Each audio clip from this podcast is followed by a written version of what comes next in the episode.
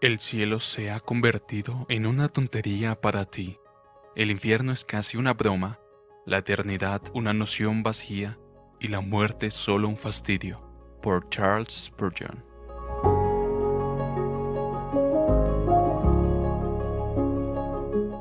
Les digo que muchos tratarán de entrar y no podrán. Lucas 13:24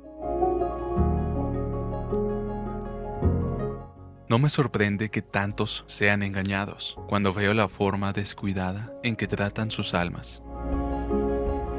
Cuando los hombres se ocupan de sus propiedades, son muy cuidadosos. Pagan a un abogado para que revise los títulos de propiedad, tal vez desde hace 200 o 300 años. En el comercio se apresuran a ir de un lado a otro para atender sus compromisos comerciales, no se aventuran a especulaciones ni corren grandes riesgos. Pero el alma, la pobre alma, cómo los hombres juegan con ella como con un juguete y la desprecian como si no tuviera valor. Dos o tres minutos por la mañana cuando se levantan de la cama, dos o tres minutos sobrantes por la noche cuando ya están casi dormidos. Los últimos minutos del día se dedican al alma y toda la mejor parte se dedica al cuerpo. Y luego, con qué indiferencia prestan sus oídos con demasiada frecuencia a la predicación de la palabra. Es una vieja canción, la han escuchado tantas veces. El cielo se ha convertido en una tontería para ustedes. El infierno es casi una broma, la eternidad una noción vacía y la muerte no es más que un fastidio. Es una maravilla que no haya más engañados.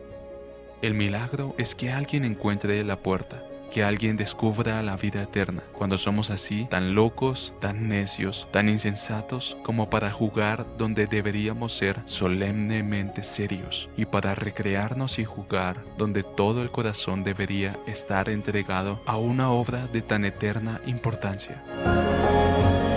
Que Dios nos ayude, puesto que es muy fácil ser engañados, a buscar y vigilar y mirar y examinar y probar para que no seamos hallados desechados al final.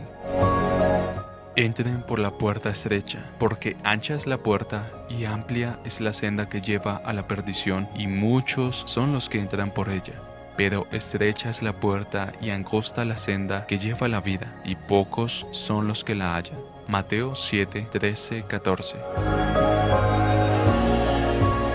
Pónganse a prueba para ver si están en la fe. Examínense a sí mismos. ¿O no se reconocen a ustedes mismos de que Jesucristo está en ustedes? A menos que en verdad no pasen la prueba. Segunda a los Corintios 13, 5.